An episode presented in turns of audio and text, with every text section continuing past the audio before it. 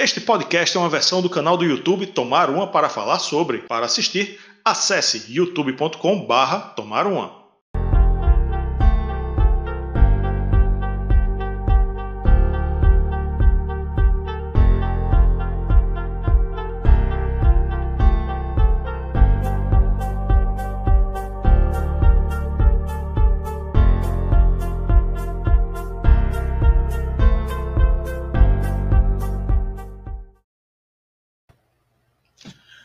amantes do bom e velho rock and roll. Eu sou Rafael Araújo e estamos fazendo mais uma resenha faixa a faixa ao vivo, porque agora resenhas faixa a faixa são ao vivo aqui no canal. Foi uma experiência que a gente fez e deu certo, então vamos continuar fazendo.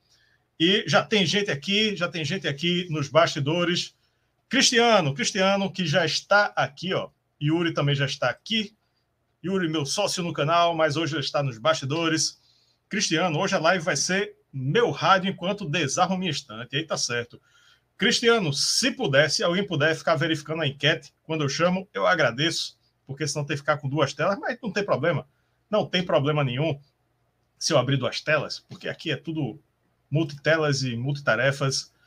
Vamos lá para os recadinhos primeiro, para começar, né?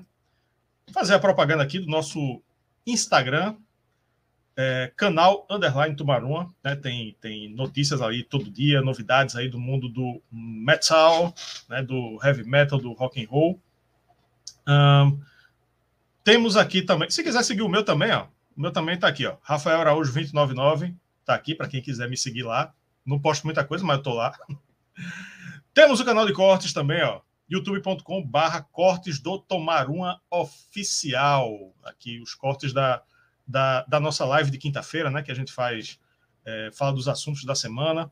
Né? Então, lá nos cortes ficam todos bem separadinhos, inclusive, como muita gente prefere, inclusive, né? Os cortes não dão muito certo. E um, enfim, tá lá, somados, né? Temos uma novidade, somados, os dois canais já passaram de 30 mil inscritos. Muito obrigado aí você que se inscreveu. E vamos lá, o que é que tem aqui mais? O Pix, né? A esperança é a última que morre, né? se você quiser que a gente continue aqui produzindo conteúdo, manda um Pix, né? Ajuda a gente aqui a manter é, a chama do heavy metal, do rock and roll acesa aqui no YouTube e também no podcast, né? No podcast temos aqui nosso, nossa versão podcast, está no Spotify, está no Google Podcast, está em vários lugares aqui. O, você vai colocar lá no Spotify, em qualquer lugar, tomar uma, que vai achar a gente. Também tem os links aqui na descrição. Um, já tem aqui, já tem aqui, está chegando aqui já vários comentários. Boa noite a todos que estão chegando. Então vamos, vamos logo introduzir o convidado de hoje, ele mais uma vez, meu amigo Haroldo Glombe. Está introduzido aqui na live, Haroldo. Meu Deus do céu. Membro conexão, entra, membro sai. É, conexão Recife-Curitiba, a terra dos altos coqueiros. E com a terra das araucárias. Com a terra das araucárias também. Aqui também a Veneza brasileira, né? Também, como queira. E, e aqui a cidade de Sorriso, porque faz tanto frio que todo mundo fica. É, assim, é por isso. Olá, Sim, Rafael. Antes... Fala, olá, pode falar, desculpa. Olá, Tô atropelando aí, mas tudo bem. É, não, eu, eu te chamei tô com saudade. eu tô atropelando.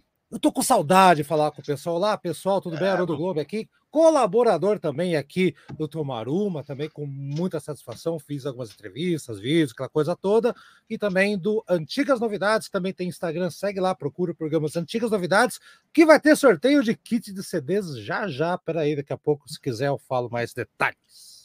Olha aí, olha aí. Pronto, já, já que Haroldo está introduzido também, ele já pode participar de outra coisa aqui também. Hum. É, eu, eu coloquei dessa vez uma enquete, uma enquete que é o seguinte: a enquete está no ar. Vote, já vá votando aí na enquete que a gente vai dar o, o resultado daqui para o final do episódio. Está aí no ar para quem está ao vivo neste momento conosco, quem está acompanhando ao vivo, dia 27 de junho, às 21 horas e 5 minutos. Enquete: qual o melhor álbum do Black Sabbath na voz de Tony Martin? Um, só tem quatro opções, né? não pode colocar mais de quatro. Um, The Eternal, The Eternal Idol. Dois, Headless Cross. Três, Tear. Quatro, Cross Purposes. O outro, Haroldo, ele foi esquecido. Lógico, óbvio. ah, o Forbidden foi esquecido. Esquecido, Forbidden. Eu desculpo, é, é, deixa quieto, esse não precisa. Eu não vou influenciar, não vou influenciar no Volta. Vai voltando, galera. Depois aí a gente vai conversando. Vamos voltar. Daqui para lá, daqui para lá a gente vê. Será que tem uma parcial? Alguém tem a parcial aí? Já? A parcial? É, já, já um bocado de gente votou. Deixa eu ver se eu consigo abrir aqui. Veja aí. Para deixar porque essa, essa logística do, da enquete ela poderia ser melhor, mas não, não é. Eu tenho que abrir um outro, eu tenho que ver, nos ver ao vivo aqui, fechar o áudio para não enlouquecer. Exato. Né? Ouvindo, ouvindo. Ó, aqui, ó.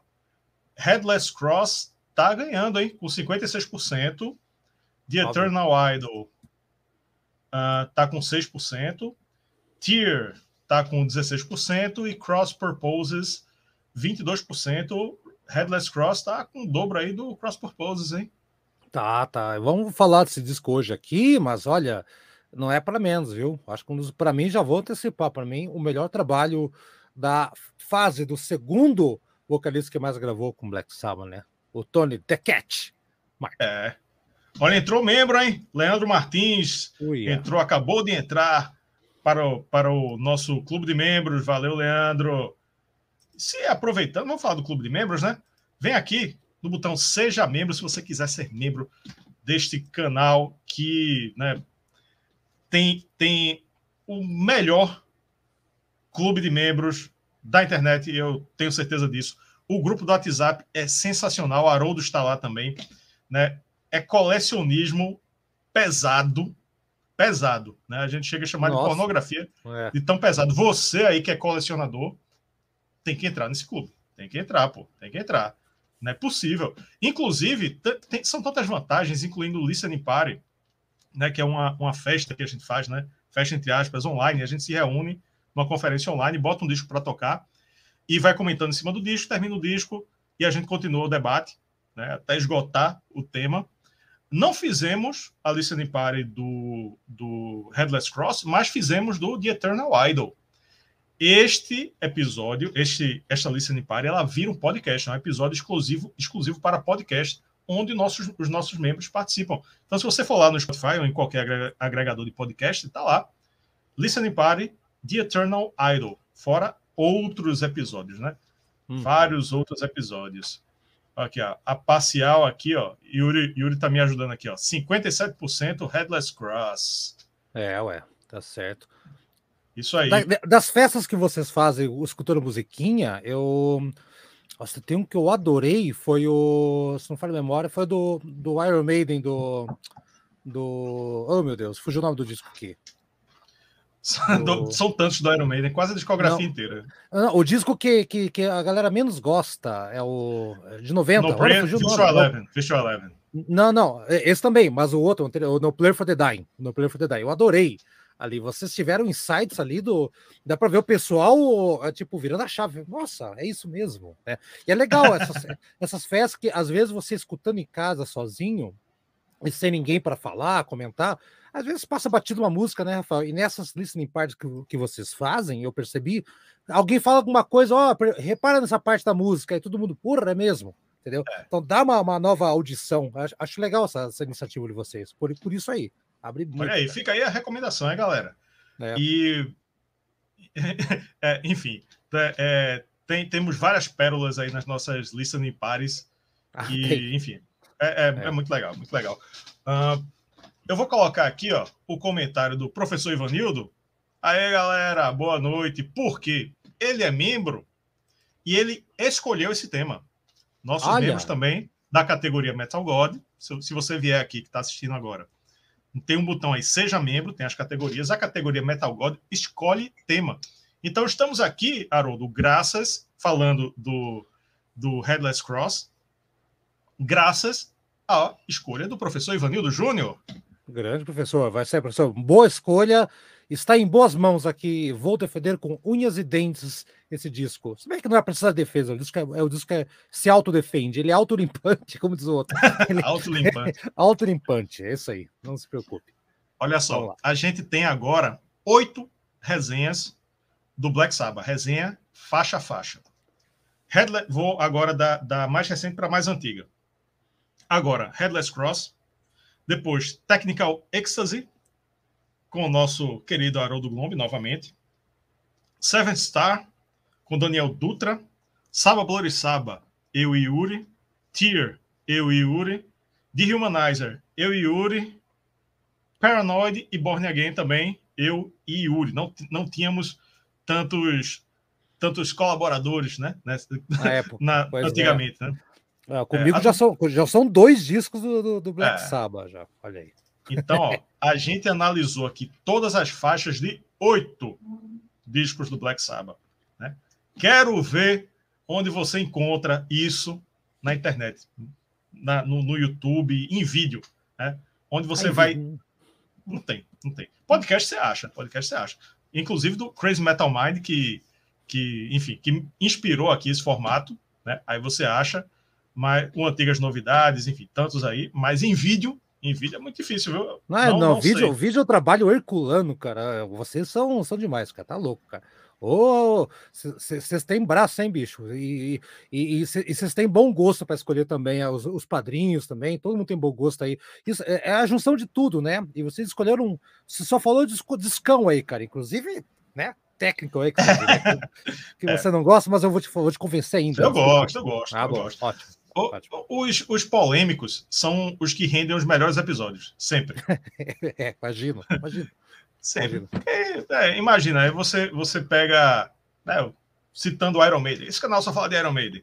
Aí você vai falar do Power Slave, você vai falar do The Number of the Beast. Não, porque essa música é maravilhosa, e essa outra é perfeita, esse solo é tudo perfeito, é tudo lindo, é tudo maravilhoso. É bom quando você pega um Virtual Eleven, você pega um, um é. Technical Ecstasy do, do, do Saba, né? Você é, pega aí um. Lado B, lado B. Lado, lado B, B, um Risk do, do Megadeth. Temos aqui Nossa. também. É, tô ligado. O Seven Stars também, eu acho que o Seven Stars é, é mais, mais prejudicado, entre aspas, assim, mais malhado do que o Técnico Ecstasy, por exemplo. Assim, é, né? porque não é Saba, né? É Saba, entre... é Saba com, com asterisco, né? É. Este disco, é Black Saba, com, você vai ver, tem um asterisco e tem, tem a legenda lá. Este disco, na verdade, era Exato. Parece que era é, tabela de campeonato que tem um time que jogou, jogou menos, né? Tá o asterisco lá, né? falta um jogo. É, é. Tá faltando uma coisa e faltou uma galera ali naquele disco, acho que é por isso. É, tem, tem um. É, todo mundo sabe o seu esporte, né? Assim, quem, no, no, futebol eu torço pro, pro esporte. E um amigo meu, que é Alvi Rubro, do Náutico, ele fica tirando onda dizendo que o esporte é campeão de 87 com asterisco. Porque pior que é, pior que é. Porque se você pegar qualquer matéria, qualquer coisa, campeão, campeão de 87, esporte, tem um asterisco. No, em 1987 aconteceu isso, aquilo, aquilo outro. É, pô, meu irmão, para que esse asterisco? Tira esse asterisco daí. Ah, eu... Ah, só, só, colocar uma pimentinha aí no, no, teu comentário. Tipo, eu tô falando de Curitiba, tô longe, não tem nada, nenhum, nenhum, nenhum vínculo futebolístico com Recife. Adoro os três times, gosto muito das três camisas, inclusive. Mas a, a, até onde me, me lembra, se não me falha a memória, a Libertadores de 88 foi o esporte que jogou. Foi. E a Taça Pera das um Bolinhas está aqui.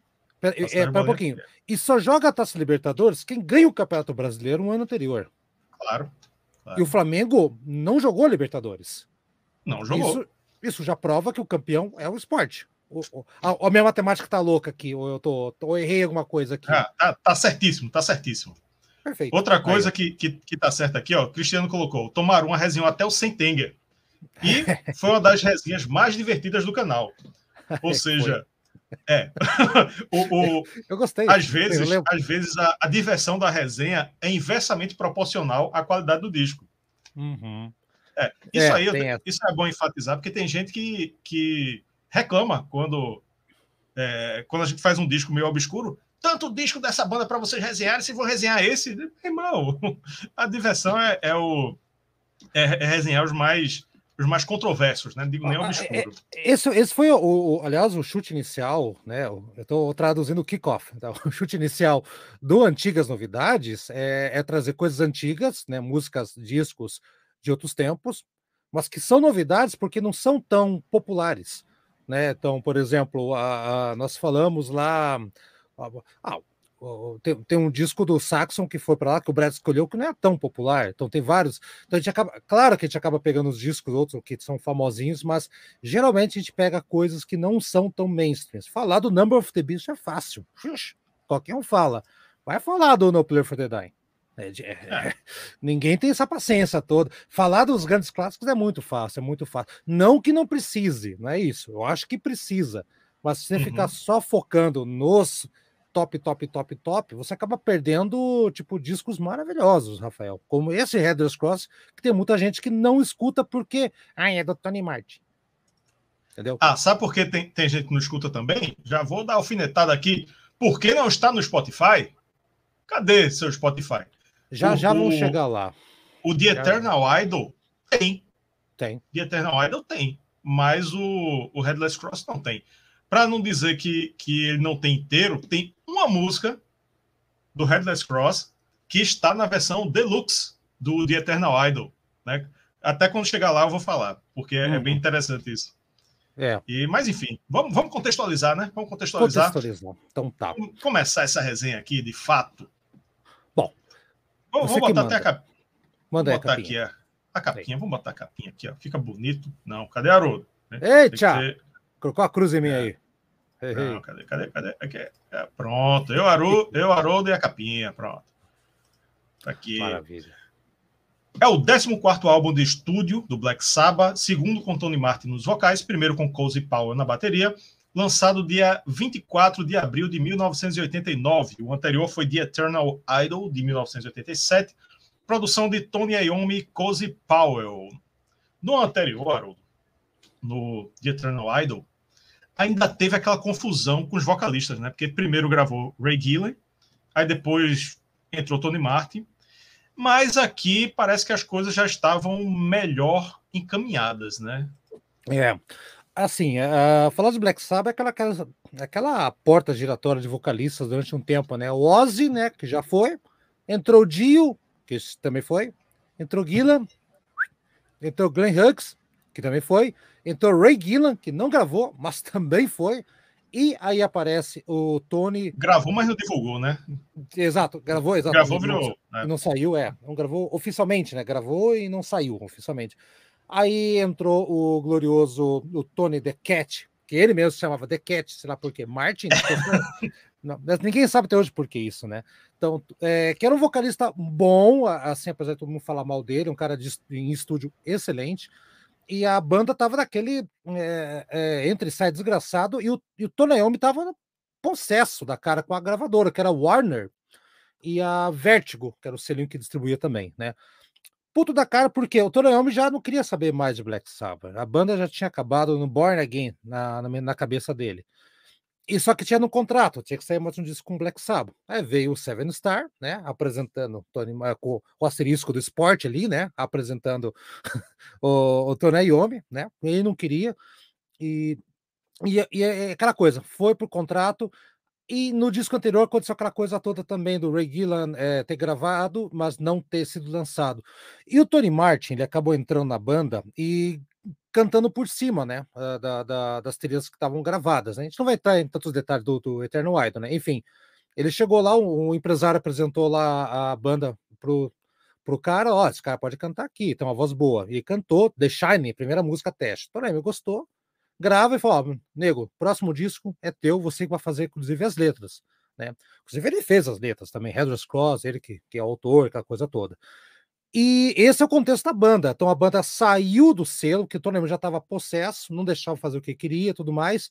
E ele assinou daí com essa um, um selinho que é a, a, IRS na Records, né? Que é, quem tem o disco vinil, uh, não vou conseguir pegar aqui agora, tem aquela, tem uma, é um selo verde, é I.R.S, né?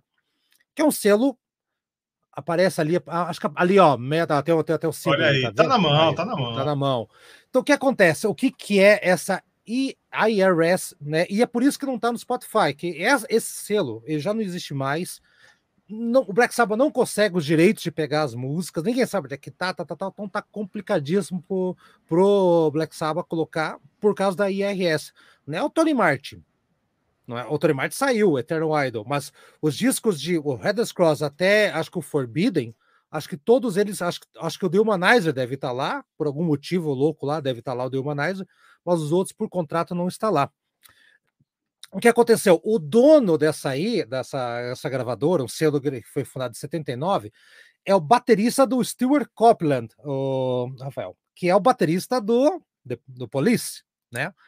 Que é o, Miles Copland terceiro. Terceiro. Então, e por que que ele fez esse, esse selo? Porque ele, o irmão era músico, era músico, aquela coisa toda, ele criou esse selo aí, que se chama International Record Syndicate, ou Sindicato Internacional do, das Gravadoras, IRS, olha que bizarro. E o pai dele, o Copland II, né, era espião da CIA. Esse, por isso que o símbolo ali, se você voltar na capinha, é um espiãozinho. Pode ver um espiãozinho ali. É um, é um, olha lá. E também o irmão dele, que é baterista do Polícia, também polícia, né? Espião, aquela coisa toda. Então tá tudo conectado o troço ali. Era ah, um espião, tá. inclusive, inclusive ele fez parte do, acho que do, do da Operação Ajax, que colocou na década de 50, que acabou, acabou uh, derrubando alguém do Irã, enfim né? E a mulher do cara era uma escocesa, é arqueóloga, especialista, não sei o que lá, de, da, da, da Escócia, e passava informações também, tá, tá tudo ali. E ele criou esse selo e falou pro Tonayomi, cara, você sabe fazer música e eu preciso de alguém que me ajude o selo a crescer, né? Já tinha Rihanna, tinha algumas bandas lá, né? A polícia que passou por lá, ou ele só empresariou, não lembro se empresariou a banda inteira, mas chamou a atenção e fez o contrato e foi muito bem feito. Foi, foi um disco muito legal, bem divulgado, tá bem divulgado. Ah, saiu o clipe na MTV também, com essa formação aí que você falou. Né? Se quiser, a gente pode até falar um pouquinho da formação, mas essa é a história de como chegaram nesse selo IRS que não está no Spotify, não está nas plataformas, o Rafael. Você quer falar um pouquinho da formação? Você pode. Vamos, vamos. Então tá. Já o próximo tópico. Tony Iommi, né? Tony Iommi na guitarra, que é a, a, figura central, né? Tá em todo o Black Sabbath. Deixa eu dar a formação ele... e tu comenta. Deixa eu dar formação e tu comenta. Que para ficar organizado. Vamos fazer que nem time de futebol, uma escalação.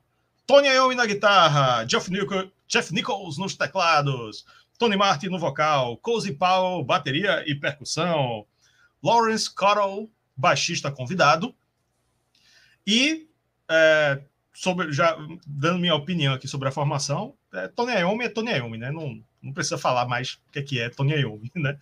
Ele é o cara, né? Criador do heavy metal, né? e da porra toda do, do metal e derivados, né? O que eu acho é que Cozy Powell foi um grande reforço aí para esse time, né? O cara era monstruoso, né? Grande, grande músico, faz parte aí da, da história da, do rock and roll. E também Tony Martin tá cantando muito. Só só tem aquela comparação com o Dio, né? Que é injusta, mas mas, é. mas é, é, coisa de fã, né? Ele é. canta muito bem, mas não é Dio. Não é Dio. Chega a lembrar em alguns momentos, mas não é Dio. Mas tá cantando muito. Exato. A formação é assim, né? Tô Naomi e tal, é, sozinho, solitário lá, é, e colocou, você falou a verdade, o Cosy Paul, ele entrou e que moral. Ele já chegou sendo o co-produtor do disco, né? O baixista, que é o Larry C. Cuttle, que é um baixista de jazz, muito bom, por sinal, né? Nada excepcional, mas nada que comprometa. Aliás, tem uma música, a última música, ele faz um trabalho sensacional com baixo sem traste, daqui a pouco a gente chega lá. É, ele não participou da turnê, ele gravou até o clipe do Heather Cross, a música, não chegou a ser na turnê. O Cosy Paulo chamou, cara, vou colocar aqui o. Tinha carta branca o baterista, cara, né? Eu vou colocar aqui o baixista que tocou comigo lá no, no na época do Rainbow, né? O Neil Murray. Veio o Neil Murray e e isso aí, e o, e o, Tony Martin, cara, ele assumiu. Você imagina você um cara como. O Tony Martin não era um cara estrela, como o Dio, né? E isso que o Tony me falava, ele não tinha o carisma no palco. No palco, um cara, gente boa, mas não tinha o carisma, não tinha o, né? O talento ele tinha. E esse disco aqui, a dicção dele, a, a, é espetacular. O, o cara canta limpo. E você pode reparar que é o primeiro vocalista do, do, do Black Sabbath que não tem estrelismo. Uh, você vê que a maioria das músicas, uh, uh, amigos, e, elas, ele deixa a banda tocar durante um minuto, dois, aí que ele entra para cantar. Então, para a banda, foi um dos, um dos melhores vocalistas que passou em termos de conjunto. Então, ali sim, como você falou que a banda estava se, se, afirmando, sim, foi uma, uma, parte essencial, ainda mais que o, o Eternal Idol era um compilado de vários músicos emprestados, um baterista da onde, tudo mais lá, o vocalista grava daqui, regrava de lá. Então, isso aí. E só para lembrar que o Lawrence Couto, ele tocou, inclusive, com o Mike Oldfield, Alan Parsons. Então, porra, é, não é qualquer um, né? Só que não era a praia dele, né? Mas o cara tá, faz um trabalho muito legal aqui, tá? Daqui a pouco eu vou destacar onde que eu mais gosto. Essa é a formação do time aí. Uhum. Deixa eu fazer uma observação aqui, que eu até falei, tem um vídeo antigo que eu fiz com o Yuri, que foi os vocalistas do Black Sabbath. Né? A gente fez um, um episódio comentando a passagem dos três grandes vocalistas no Black Sabbath, né? Ozzy, uhum. Dio e Tony Martin. E é, eu li, né, eu cheguei a comentar nesse vídeo e, e vou repetir agora. Ele, é, Tony, Tony Iommi, na biografia dele, Iron Man, né, tem um subtítulo que eu esqueci o subtítulo agora. Ele meio que faz um bullying com o Tony Martin, porque, porque ele, ele classifica, né, de, de um modo geral, é, Tony Martin como um funcionário padrão, que era o que ele gostava. Ele não tinha, exatamente, não tinha estrelismo, não tinha é, excessos. Ele tinha a hora do ensaio, ele chegava na hora do ensaio, em perfeitas condições físicas e mentais, né? fazia lá o trabalho com perfeição, saía e tudo certo. Era tudo que uhum. ele queria.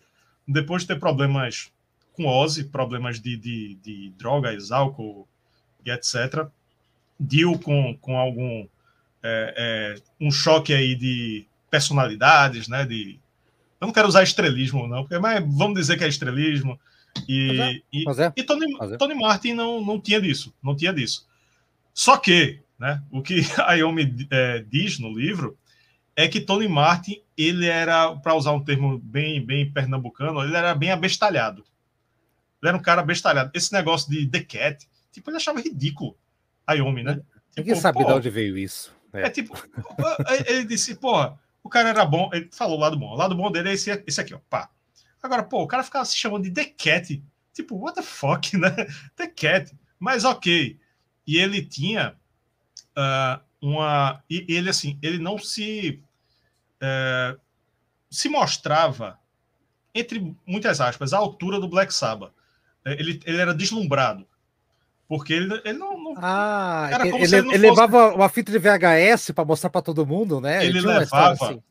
É, ele levava uma, uma TV, uma mini TV que tinha um, um videocassete acoplado.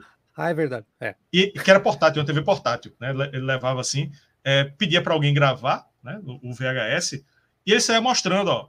Ei, ei, ei, eu sou o vocalista do Black Sabbath, vê, vê, vê eu cantando aqui, ó. Aí botava assim, ligava a TV na tomada, né? olha eu, olha ficava eu. assim. É, olha eu, pô, sou eu, pô, cantando aqui. Aí eu ficava, disse, bicho, porra, meu irmão, né? Tinha, tinha essas coisas assim que ele. Amador. Isso tá no livro, pô. Ele botou isso no livro. Eu acho que eu achei meio, meio, meio sacanagem isso, botar sacanagem. livro. Mas... Será, que, será que o clipe de TV Crimes, que tá o cara andando com a televisãozinha ligado, é uma? Já para Pode pensar. Ser. Pode ser. Pode ser. É aquela mas um TV ali, né?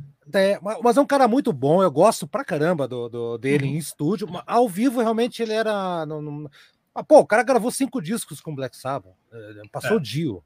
É, o Dio por causa da morte, né? Evidentemente, né? Foi uhum. motivos maiores, né? Mas, cara, é, quem é que. Você pega qualquer vocalista que substituiu grandes bandas, voltamos a falar da Iron Maiden, né? O, o Blades não passou do teste. O, o, é. o, Judas também teve também um outro vocalista ali, né? Chain Reverend, é, né? Dois discos, acabou. Vários, gente, vários que a gente pode pegar e, e apontar que, ó, não foi para frente, não deu negócio. O cara foi, ele tinha as manhas. E nesse, esse é um disco que eu adoro, também só para pontuar, antes de passar para o próximo uhum. tópico, que é, é o disco que estava em, em alta, foi o disco que saiu no ano que eu conheci o Black Sabbath. Então, uhum. você viu os cartazes de Headless Cross, não sei o que, tá, tá, os cartazes bonitos, grandes, E eu, caramba, né? E eu comecei com Never Say Die, daí o segundo disco foi Paranoid e tal, tal. Aí eu caí nesse disco, falei, mas é a mesma banda, né? Uau, o que tá acontecendo, né? E era, e era a mesma banda, né? Mas, mas é isso aí. Grande, grande vocalista. Pronto, vou aproveitar para dar uma parcial aqui, ó, da, da, da resenha, ó, da enquete. Headless Cross está disparado, hein? 63% como o melhor álbum do Saba na voz de Tony Martin. Em segundo, com 17%, Tear. Pertinho, Cross Purpose, com 12%. E em último, o The Eternal Idol.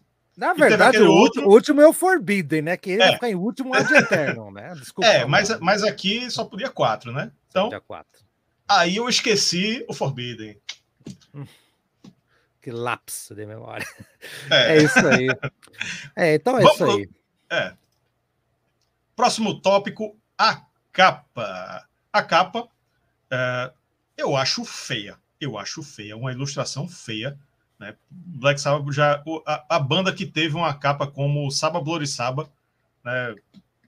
fazer uma, uma capa né, simplória dessa, né? Podia, podia ter feito uma ilustração mais bonita, uma pintura mais bonita da, da cruz. Ela, o disco se chama Headless Cross, né? A cruz decapitada ou a cruz sem cabeça. Quebrada. Na frente tá com a cabeça, a cruz, né? E atrás a cabeça está caída. Assim, eu, eu não, não, não entendi porque eles fizeram tão, tão assim, tão macabro, assim, com uma coisa tão sombria, né? É só um fundo preto, uma, um, um, céu bem escuro, né? Tem uma nuvem ali, tem um, uma, uma lua. Névoa, uma névoa embaixo. É uma, uma névoa embaixo, um negócio meio thriller de Michael Jackson, né? Aí tem o, o a, a lua cheia ali com as nuvens, enfim, então, tinha tanta. É, tanto, tanto artista que podia fazer um negócio mais, mais legal, pô. Isso aí, 89, né? A gente teve 89. em 85, falar do Iron Maiden de novo, né? Mas o Live After Death do Iron Maiden, que tinha uma ilustração maravilhosa de um cemitério com, com cruzes e tal. Então podia, pô, chamava Derek Riggs, Derek Riggs faz um, uma parada assim parecida, mas não fizeram assim. Mas enfim, o que é que tu acha aí da capa? Bom, vamos ter que fazer uma coisa um pouquinho mais, mais profunda para entender aqui, então. Hum, aí, profunda. Fã, fã falando, fã, é o fã, fã, fã falando. Olha ah. lá, gente. Cru, a, é, elemento central do disco, cruz, né? Óbvio. A cruz está presente no Black Sabbath desde o primeiro disco. Primeiros discos está lá, a cruz invertida na contracapa, né? Ah, eles, eles chegaram a ser chamados, Rafael, para fazer participar de missas negras, missas ah, ah, do mal, sei o que lá, porque o pessoal achava que eles eram satanistas, por causa da cruz, por causa dos temas. O, o Torayama ficou tão com medo de ser, gente, ó, é o seguinte, é, o pai do Ozzy, que trabalha metalúrgica de carro, ó, faz umas cruzes pra gente tal, e ele fez, fez a cruz com, com metal de carro, né, e tudo mais uhum. da fábrica. E usaram durante anos, roubaram a cruz do, do Torayama depois, né. Você vê os palcos do Black Sabbath, a cruz virou um símbolo de referência da banda, tá? Então, a cruz, independente Sim. disso, tá? Ponto. Aí, o que acontece? Headless Cross, eu acho que essa capa aí tem a ver com a, a, olha aí, então é uma coisa cíclica. Então essa é uma cruz celta, tá? É, que esse povoado ele existiu, existia um povoado chamado é, uh, só, só uma só uma intromissão. Eu não tô eu não tô criticando a, a cruz em si. Eu estou criticando ah, o desenho. A, quali, a, qualidade da ilustração. Ah, tá. Não, então, Ela mas eu, ser melhor. Sim. Tá. Então, eu vou, eu, então vou só explicar o conceito por que chegou a ser. Então, é até essa cruz aí, que tem uma, uma vila, uma, uma lenda, é, uhum. que são os monges irlandeses que trouxeram essa cruz, uma cruz celta, tá? Que esse redondo aí na cruz que vocês estão vendo, uma cruz um pouquinho maior, a, o redondo significa o sol, e, ele, e a cruz no meio faz os, os quadrantes, que é o do nascimento, crescimento, morte, renascimento, então é uma coisa cíclica, né? Aí diz a lenda que o povo dessa vila, na, na, no meio da Inglaterra, estava com a peste negra, né? Tava lá com, com, o coronga da época, né? E não quiseram se vacinar, foram rezar em cima do, do onde estava essa cruz, que era a cruz onde esses monges levavam essa cruz para atrair os, o, a, as pessoas que eram pagãs. Por isso que tem um elemento redondo. O elemento redondo é um elemento pagão, o sol. não faz parte da cruz católica. Por isso que tem essa, esse símbolo aí. Então é uma maneira de se aproximar das pessoas. Ah, venha para nossa fé. Nós, nós gostamos de vocês também. E a, a, o pessoal subiu nessa, nesse morro onde tem essas cruzes e ficaram lá. Deus vai salvar a gente da peste negra. Não, é? não fizeram nada além disso e acabaram morrendo todos nessa vila. Isso é uma história real o que aconteceu, né? Claro, tá romantizado. Isso é uma pestezinha. Essa pestezinha foi, foi inventada essa pestezinha. Exato. Subiram, assim, não. subiram lá, aquela coisa, né? Então, então e, e o que acontece? A headrest cross, a, a cruz sem cabeça, você tá do outro lado, tá na contracapa, né? Que você mostrou aí. Então, daí, e o que acontece? Então, esse disco aí, é, a, a cruz é, quebrada representa o que? Era o mal que quebrou a cruz, a letra da música fala que é o mal que quebrou, aquela coisa toda. E a, que a tua fé, meu amigo, é isso que quer dizer, a tua fé, ela não é eterna, tudo pode ser mudado, você tem que abrir a tua cabeça. Nem tudo é eterno, e tudo é cíclico. Então, se você pega a capa e mexe, volta e meia, então a cruz está tá inteira quebrada, mesmo de pedra. Então, isso representa o Black Sabbath também. Tá? O Black Sabbath estava numa fase de renascimento, eles estavam numa fase, uma fase crítica, porque eles tocaram na África do Sul, naquele maldito cassino, que o Queen também tocou, que é o cassino da segregação do apartheid, que os artistas iam lá eram criticados. Né? Então é um, é um cassino, acho que é Sun City que se chama, que é o cassino seis estrelas, melhor que todos Las Vegas, o quê? E na época do apartheid, então Black Sabbath tocou lá, várias bandas tocaram, resultado, fechou a porta pro Black Sabbath. Eh, eles eram boicotados, então eles não conseguiam nem abrir show, muitos shows na Europa. Então foi um renascimento, aquela coisa toda. Tinha e vamos, vamos contextualizar que era uma época que o Black Sabbath estava naqueles Estados Unidos lá também, da Ronald Reagan também, a mulher do Al Gore que fez aqueles negócios de anúncio, de ah, essa música tem anúncio, tem, tem disco tem palavrão, colocou anúncio, conta, não sei o que tal. Então tinha um monte de coisa acontecendo também. Então é a, a o símbolo tá ali, tá o Black Moon lá em cima, que é o nome de uma música. Então, tudo tá conectado. Tem muita gente que diz que isso é um disco conceitual. Eu não vejo assim, são todos os mesmos temas, mesmos temas. Mas voltando à capa, se você não achou, achou ela feia, eu acho que essa simplicidade, essa volta raiz aí que tá aí, eu acho maravilhoso. É o disco mais sombrio, com as letras mais sombrias do Black Sabbath, como nunca fez e nunca fez depois tá? A palavra amor aparece duas vezes, e não é amor de eu te amo, é amor de amor, sei lá, o quê, tá? A, a palavra morte, ela, ela sem as partes de, de refrão que repetem, aparece em 18 vezes no disco. Tem um disco que fala sobre duas coisas essenciais, Rafael amigos: morte e demônio entendeu? E por isso que a capa tem essa carga negativa. Então é o Black Sabbath mostrando, né, que olha, a cruz tá aqui, somos o Black Sabbath, novo Black Sabbath, né? E já com o som na bateria no começo, bom, daqui a pouco a gente entra. Mas eu entendo que você não gostou do desenho. Eu acho icônico, porque ele é simples, direto e mostra uhum. que o Black Sabbath tava ali e é um disco muito sombrio. O Black Sabbath nunca não fala nenhum momento de drogas, sobre prostitutas, rock and roll, vida louca, dragões época do Dio, corrida, de, corrida de carro da época do Trash, do, do Gila. Acabou essa história. Aqui eles falam de temas extremamente pesados e sombrios, que é a morte e o, e o capeta mesmo, cara. Então, essa capa, nesse contexto, acho que é bacana, tá? Mostra um renascimento da, Black, da, da banda, né? Cíclico. É isso aí. É, o... isso varia muito com o letrista também, né? O é, é, o letrista passou a ser Tony Martin, né? Tony Iommi não é letrista. Aí você você vê, é, é, percebe bem, né? A diferença com Gila, é, as letras de Gila no Deep Purple também, né? Qualquer coisa que acontece virou a letra, né? Esqueceu, Exato. roubaram a guitarra no, no, no, carro, virou a música. No, no caso do Born Again, é, o padre. É, eles tocavam alto, perturbou o padre lá, o pastor, Aí, a gente tá perturbando o pastor? Não, opa, vamos perturbar o pastor aqui, ó. Uma letra. Né? Tudo Exato. virava uma letra. Uhum. E digo é aquela coisa, arco-íris, dragões, não sei o quê, é a ponto de aí homem chegar e meu irmão, velho, tá bom, né? Tá bom de tanto dragão, tá, né? E Tony Martin, Tony Martin já tinha, já tinha uma, uma coisa assim mais literária, de filme, né? É, cara, né? é muito legal. Se você analisar o que está falando aí, é exatamente isso aí. Tá? A, a, a, o Black Sabbath tem, tem muitas mensagens nesse disco aqui.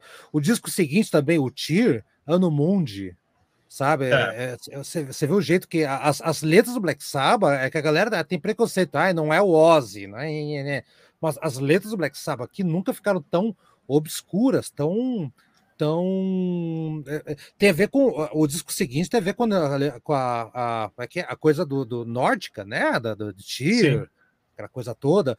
Uh, e o Black Sabbath estava flertando, o Tony Lemos estava flertando com esse tipo de coisa, né? Stone Age, né, que é uma música instrumental. É. Né? A gente fez tava... a, tem, a, tem a resenha aqui do Tyr, é, e o, o, o, a temática né, nórdica lá. Assista aí, ou, ou ouça aí você que está nos acompanhando depois. Exato, é, é legal de ouvir. É. Ela, ela é, olha aí, a, não é que o disco seja conceitual. Ele tem ali um miolo conceitual, mas ele não é conceitual. Foi não. uma recomendação de Ayomi, porque esse disco, Headless Cross, ele foi muito demoníaco. Aí, tipo, ah, vamos dar uma maneirada aí nos demônios, né? Deixa os, os demônios descansando um pouquinho. Aí, aí ele. Aí, Chamaram o Thor. Chamaram o Thor. É, é, vamos falar de Thor, de Odin, essas paradas aí, né? Pois é, Mas... Ó, a morte, morte e morrer, eu, eu anotei aqui, cara. Eu, tava, eu li as letras lá 49 vezes, tirando a parte que repete, repete, repete. Lúcifer, ou citações do diabo, 18 vezes. Fora a, a hora final, o anjo caído, macabro, essas expressões. Então, nunca um disco do Black Sabbath foi tão Black Sabbath nas letras, de assustar. Sim. Nunca. Então, por isso que eu acho que a capa, voltando um pouquinho só resvalando a capa, a capa combina com os temas total aqui do disco. Todas as músicas aqui, a gente vai fazer o faixa-faixa já, já, já, e falar um pouquinho das músicas também. Mas não tem nada de amor, não, cara. Aqui é porrada na, na orelha, cara. É, isso aí. E já aproveitando aqui, ó, um negócio que eu esqueci, a fotinha da banda, olha. Aqui, ó.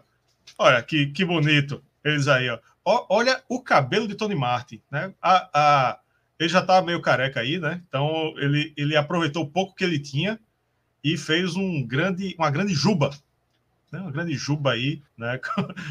Bonita, né? Aí, Ayomi, enfim, Cozy Power. Mas, mas, mas, ali, ali, não tá, não é, ali não é o baixista do disco, ali, ali eu acho que é o Neil Murray, que é o baixista da turnê.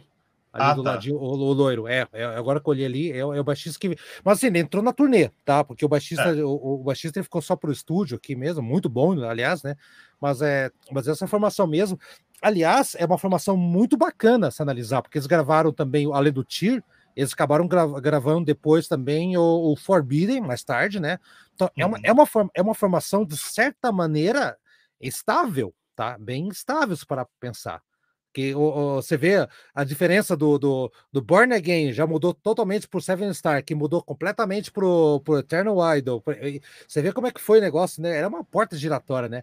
Então, é, mas essa formação, para mim, é, é a segunda melhor formação da banda enquanto músicos, não quanto formação clássica e vocalista.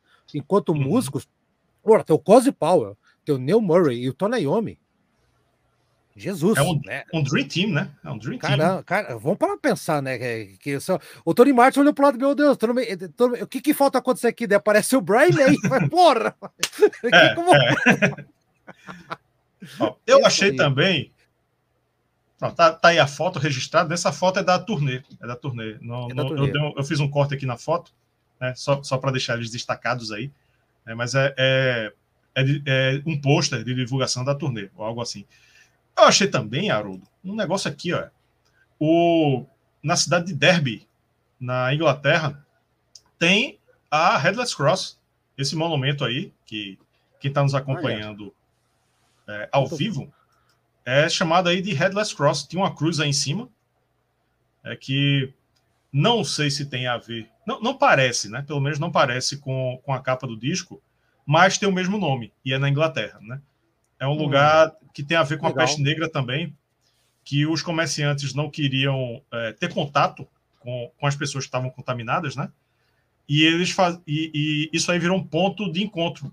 É, eles colocavam tigelas com vinagre e, o, e, as moedas dentro do vinagre, mergulhado no vinagre, porque eles acreditavam que aquilo ali é, matava o vírus né, da peste. Então era, era a cloroquina da época. Isso. É, a cloroquina da época. Cloroquina. Aí, aí onde tinha a tigelinha com vinagre, né, eles pegavam as moedas e colocavam lá o, as mercadorias. Né?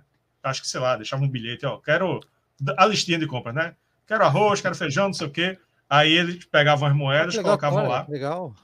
Era o iFood, o iFood do, do da época. o iFood do Coronga da época. É, que legal. É, né? Exatamente. Aí esse lugar aqui, como tinha uma cruz e caiu por algum motivo, não sei qual é, é a Headless Cross da Inglaterra, na cidade de Derby. Aqui a gente tem um bairro que é vizinho aqui ao meu, chamado Derby também, onde fica o Clube Internacional do Recife. Aí, ó. É. Aproveitar. Tem, a, tem, a cruz, tem cruz lá também ou não? Não, mas tem no... assombração, tem umas assombrações aí que a galera diz, diz que tem. Tem, tem. Aqui tem, perto também tem a Praça Chora Menino, cara. Tá, aqui tem, se tu colocar Chora todo mundo menino. aí. Chora Legal. Menino, porque. Quero, porque quero tem, conhecer. Quero conhecer. É, se você colocar Recife Assombrado no Google, tem várias histórias de assombração aqui, inclusive. Essa Praça Chora Menino também é, é aqui próximo. Tem tem um, uma estátua de um menino, não sei o que, e tem gente que ouve o menino chorando na madrugada. Adoro essas histórias urbanas, cara, cidades aqui. É, aqui tem muita. É legal, tem legal. muita. Teatro Gostei de Santa Isabel, Recife Antigo, é cheio de história de fantasma. Bacana. Vou, vou aproveitar e dar uma parcial aqui. Qual o melhor álbum do Saba na voz de Tony Martin? Headless Cross está com 66, 66%. Segundo lugar, Tear com 16%. Já distanciou um pouquinho do Cross Purposes, que empatou com o Eternal Idol, né? Cross Purposes 9%, de Eternal Idol 9% também. Legal, legal. Então, só, medalha só, de ouro, medalha de ouro ainda está com Hellas Cross. Tirando o Forbidden, o Cross Purpose, que eu acho um nome terrível de falar, eu odeio, eu odeio falar esse nome, que é um trava-língua em inglês para mim, eu acho um disco muito sem sal, na verdade, da, da, da discografia do Black Sabbath. Não, não tem nada que, que, me grude na orelha lá desse disco engraçado, né?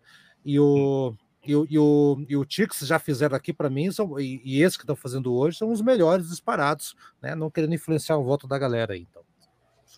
É, pronto. Parcial, parcial dada. Vamos para o faixa faixa. São oito músicas no total de 42 minutos e 57 segundos. Vamos notar a, a 1 com a 2, né? É, faixa 1 é The Gates of Hell e a faixa 2 é a homônima Headless Cross. Os Portões do Inferno é uma introdução com os efeitos sonoros macabros e logo entra a homônima Cruz Decapitada. Eu acho que poderia ser melhor essa introdução aí. Eu achei meio simplória, mas não, não, não chega para prejudicar, não. Headless Cross é uma faixa que traz um pouco da sonoridade do hard rock oitentista e também do clima de terror característico do Black Sabbath. No verso não temos guitarra, olha só. O deus da guitarra do heavy metal não tocou guitarra no verso. E só a bateria cheia de reverb, muito anos 80 isso. Teclado só fazendo a cama e o baixo ditando o ritmo. No pré-refrão é que a Yomi entra com peso e depois no refrão ele faz um riff simples e eficiente. No geral, é uma música bem climática, de refrão marcante, que ilustra muito bem essa fase da banda, uma ótima abertura para o disco. The Gates of Hell não é tão ótima abertura, não, mas Headless, Headless Cross, sim. É, Gates of, uh, of Hell, na verdade, é, é que eu falei, as músicas elas vão seguir uma ordem, tá? Não é um disco conceitual, mas ele segue uma, uma, uma lógica. É, a gente pode deixar de falar do, do Geoff Nichols, né, que é o tecladista que tá na banda desde 79 até, acho que 90, até acho que 91, 92, né, voltou depois, já morreu, né, coitado. E a e engraçado que Headless Cross, a, a bateria, já aparece Cosy Power, né, pá! É, aquilo é uma voadora no peito, né? É, é, é um dos melhores bateristas de, de todos os tempos para mim. Se não fosse John Bonham e Kate Moon, ele tá ali, sabe? E, e, o, e o Tony Iommi estava sozinho, ele precisava ter, por mais que não tivesse ali mais a grande estrela no, no vocal, ele colocou uma estrela na bateria. Caramba, né? Então, ali a apresentação do, do Paulo. Ó, oh, gente, tem aqui. A hora que você escuta isso aí, é um, é um, é um chute no meio dos bagos. Vou falar bem em português correto aqui, meio das pernas, né? É uma música que é longa, assim, são músicas longas de disco aqui. O Tony Martin ele canta muito bem, aliás, o disco inteiro ele canta uma performance vocal espetacular. Tony Iommi, assim, ele não tá com aquele Black Sabbath uh, setentista ou começo dos anos 80. Evidentemente não está, porque ele está indo para outra direção. Lembra que eu falei que o Black Sabbath tinha que mudar alguma coisa? Eles mudaram, né? E, a, e o Tony Iommi tem uma coisa comigo, porque uh, uma coisa na minha cabeça, que o Tony Iommi ele é um guitarrista muito inventivo e pouco técnico no começo da carreira. Uhum. Aqui, ele é um cara muito técnico segue inventivo, só que tem muito mais técnica. Então, o solo de guitarra dessa música aqui, repara, uh, Rafael, ele não é o mesmo solo de um de Dirty Woman, que é um puta solo, ou de War Pigs, ou de Paranoid, que era aquela coisa mais do feeling e tal. Aqui são uma coisa muito mais técnica, parece que ele aprendeu a lidar melhor com o instrumento, principalmente nos solos, assim, minha, minha impressão. Acho que abre o disco, sim, dá para juntar as duas faixas como uma só, Uh, Heather Scott abre muito bem esse disco aqui, a apresentação do baterista e o Geoff Nichols, cara, eu acho que aqui ele, ele é um mestre da, da, nesse teclado, não de órgão tipo John Lord solo, né? Ele é o cara que faz a cama, faz um, a coisa misteriosa. No Eternal Wild ele já fez um trabalho espetacular. No Tiro, então, ele, o, teclado é o que dá o clima, o que te transporta. E aqui as trevas, os portões do inferno, quando abre, é ele. Lembrando que ele tocou lá no no Born Again, viu? Todos aqueles, né, antes Zero the Hero, né? É tudo ele, tudo ele lá. Perfeito. Eu gostei muito dessa abertura, eu amo essa abertura. Faixa 3, Devil and Daughter. O demônio e a filha, né? Apesar do tema demoníaco, é uma música que eu acho bem animada, né? Ela dá um, um gás assim, né? Um, um, um riff muito bom. Ela traz energia para o disco. A cozinha da banda está muito bem, mais uma vez. Tony Martin faz uma grande interpretação. Na sessão instrumental, Ayomi Cozy Powell dão um show, né? só elogios. Grande, grande, grande faixa. É, só elogio. Nessa daí, é, não, não, não, não, tem, não tem defeito, não. Ela dá uma, uma empolgada massa. Todo mundo, todo mundo muito bem. Devil and Daughter, que, que originalmente era Devil and His Daughter, uma coisa assim, né? É o Torayomi, puto da cara com a, com a, a empresária e esposa do Ozzy, né? De novo, né?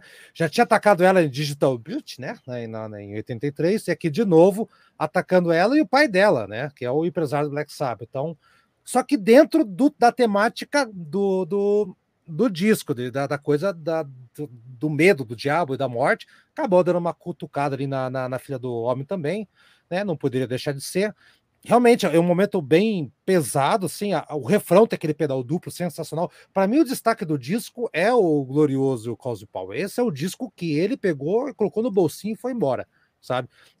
Tony Martin nem precisa dizer. O baixo, realmente, que aqui eu acho que o, o baixista só vai se destacar em duas músicas que são as maiores do disco, que a gente vai chegar daqui a pouco, né? E o Tony Iommi aqui, sim, é aquele volta a fazer um som meio sabão, sabão que eu digo do Black Sabão, né? Black sabão. sabão Black Sabão, né? Velho de guerra lá, né? o som do sabão, do sabazão, como dizem outros aí também. Então, disco perfeito, apesar de ficar provocando a mulher do homem lá. Deixa a mulher pra lá, caramba. É, Cristiano botou aqui, ó. Era para ser Devil's Daughter. Né? Ah, né? eu errei. Devil's Daughter, isso. Tá é, tá certo. eu, eu é. acho que, que quiseram enfatizar, porque Devil's Daughter bota muito o. Na cara. O, a ênfase na filha. Mas o título eu acho que foi para enfatizar: olha, tem um demônio e tem a filha do demônio. São dois. Ah, verdade. É. Dois capetas aqui, né? Obrigado, grande Valeu. Isso aí, exatamente. Eu, eu que me confundi nos nomes, mas é exatamente isso aí. Para dar uma disfarçada. Os dois também que eles queriam atacar ao mesmo tempo. Isso aí. Pronto. Faixa 4, When Death Calls. Quando a morte chamar. Agora desacelera de repente, né? Devil Andorra foi rapidinho, empolgante. Agora, uou, né? Dá uma uma freada. Essa eu classificaria como uma balada pesada satânica. No verso ela é bem delicada, no refrão ela fica pesada com força.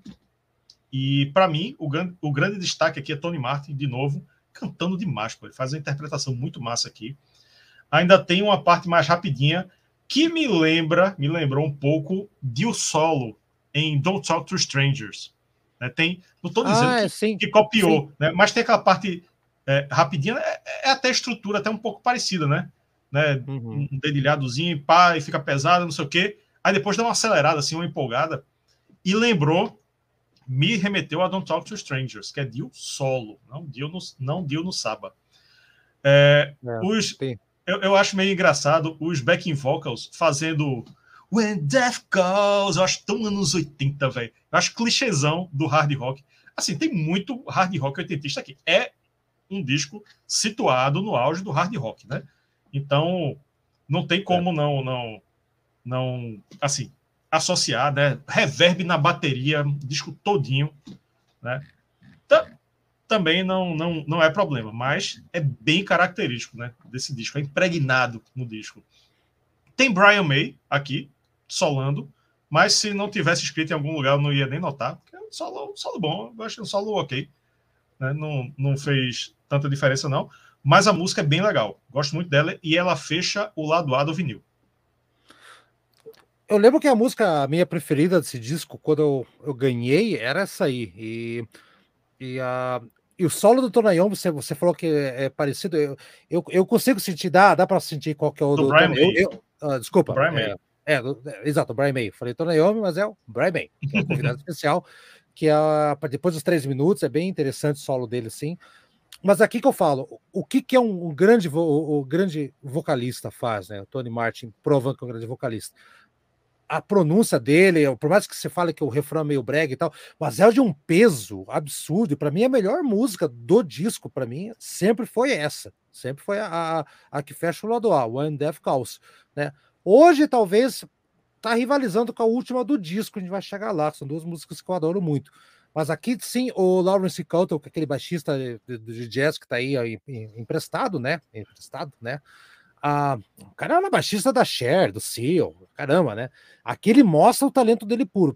Repara que a parte que vai que se fala que parece Don't Talk to Strangers, se você separar teu ouvido só por baixo, você vai ver como o cara é, era bom pra caramba não era dele, heavy metal, mas ele fez um trabalho excelente. Para mim, a melhor música do Black Sabbath desse dia, é, dos anos 80, uma, uma ter a terceira ou quarta melhor música do Black Sabbath dos anos 80. Sim, estou falando e eu tenho certeza que vão me criticar com isso aí. Mas, não estou falando melhor disco, não é Para mim, o, esse disco é o terceiro melhor da década de 80. Mas como música, se pincelar, cara, é, disparado uma estrutura fantástica de, de solo, bateria, de, tamanho, as passagens de guitarra são passagens bem diferentes, né? São bem, e tem um, um gongo do, do, do Cosy Paul lá, antes da, da parte que vai para o final do Coda, e o Coda meio parecido com o Carreira Solo do Dio, que é aquele que o, o, o, o Paul vai, vai, vai caçando nota, né? Até o final, assim, nas viradas, é muito legal. Eu gosto pra caramba dessa música aí. Bom, ela fecha o lado A, então vamos virar o lado do vinil. Abrindo o lado B, Kill in the Spirit World, Matança no Mundo dos Espíritos. Mas não tá todo mundo morto? Como é que vai matar os espíritos? Enfim. Abre o lado B com uma faixa que começa bem direta, quase sem introdução. Ela é um hard rock bem comum, entre aspas, né, digamos assim, com as, que... com as quebras de ritmo trazendo um climão fantasmagórico. E essa dualidade é o que faz ela ser um pouco fora do padrão. E também é o grande charme dela, né? Uhum. Uh, a parte do solo de Tony Iommi, que entrega para o vocal, é maravilhosa. Inclusive, Tony Martin, mais uma vez, mais elogio, excelente de novo. Uma ótima abertura para o lado B. É, tanto essa quanto a próxima são tentativas do, do, do Black Sabbath de entrar nas FMs. Uhum. Claramente, claramente. A, a, a Call of the Wild depois mais ainda mas as duas foram tentativas de fazer músicas mais com tom comercial. Quando você escuta When That Calls, você, estava, você, você tinha que parar para respirar, cara. Por Headless Cross, Never and Outer, When That Calls, se parava. O lado B é outro disco. É outro disco, já começa com duas músicas mais hard do que metal, né? Ah, por exemplo, Kill the Speed World tem aquela coisa meio oriental no meio ali. Você tem razão, o solo de guitarra faz aquela ponte com, com vocal, é muito bom. Tem aquela Kill in Spirit World. A, a, o, jeito que ele modula a voz, é que o Tony, o Tony, o Tony Martin modula a voz, é muito bom. E a, é uma música, a, a bateria é meio tribal em alguns momentos ali, né? Então, uhum. eu acho uma música, uma boa abertura de lado B. Mas o lado B, para mim, sempre foi um outro disco. O lado B é um outro Black Sabbath que não tá no lado A. Eu sempre achei olha. Aí, olha é, aí. E o lado A são três músicas, coloca quatro, né? É uma mistura com a outra, são três músicas para lá de macabras. O lado B já vai para um outro lado, apesar que segue ainda, né? Kill in the Spirit World, que tem a ver com você. É, enfim, toda aquela sequência de, de, de, de, crenças e tudo mais, você matar a tua crença e voltar para outra coisa, tanto que a próxima música tem uma ligação também com esse assunto e também. Então tem uma, tem uma lógica, a gente já, já vai chegar aqui também. Certo. Aproveitar para dar uma parcial, porque mudou aqui a história, hein? The ah, Eternal não. Idol ainda tá, tá empatado com o Cross Purposes com 9%, né? E o Tier Ah, o Tyr tá com 17%, é, não mudou muita coisa, não. Não mudou, coisa... não. É, não, eu, eu, eu, tinha olhado, tinha espiado, tinha mudado, mas agora voltou. E o Headless Cross continua com 65%. Tá ganhando aqui no primeiro turno. é, que, é, que tem um, é que tem um cara que é um operário que perdeu dentro de uma fábrica aí. É verdade, olha aí, olha aí. Opa. Só, que ele tá em, só que ele tá em todos, só que ele tá em todos. Bom, a gente falou agora de. Agora a gente vai para Call of the Wild. Agora ah, vai pronto. ser Call of the Wild. Pronto. lá. Faixa 6, Call of the Wild. É bom que é, tem que anunciar, tem que anunciar direitinho o chamado tem. selvagem. Ou pode ser também o chamado da natureza, né? Porque o wild é, é selvagem. Essa, Haroldo, eu, eu achei, e amigos que estão aqui, eu achei muito cara de filme de ação dos anos 80. É, é, é, é, o tipo da música que toca na hora que o herói está treinando antes da batalha final, né? Que tem aquele hero, né? E aí parece que. É, então, é. tem vários versos começando com hero, né? Parece que o herói tá pá, pá, treinando lá. É, eu vou, vou, derrotar ele, não sei o quê. E, e aquele climão de hard rock, né? Cheio de reverb. É demais filme de Van Damme, velho. Demais filme de Van Damme. É uma música que trabalha muito bem as sensações de tensão e alívio no ouvinte. Ela começa empolgante, vai ficando cada vez mais tensa, até que no refrão alivia novamente, né, depois do refrão. Uma grande faixa, eu gosto muito, para mim é uma das melhores do disco. Sim, sim, Call of the Wild, que é uh, dentro dessa, dessa linha do, do, do, da cruz, do povo que morreu e tudo mais, o medo da morte e tudo mais. Aqui, o Call of the Wild eu interpreto, vendo a letra também com mais calma, como um chamado para o homem né, não precisa ser tão racional, só ai, eu tenho que adorar a Deus e Deus vai me curar de tudo. É, também voltar um pouco para o homem, acima de tudo, é um, é um animal. Esquece isso.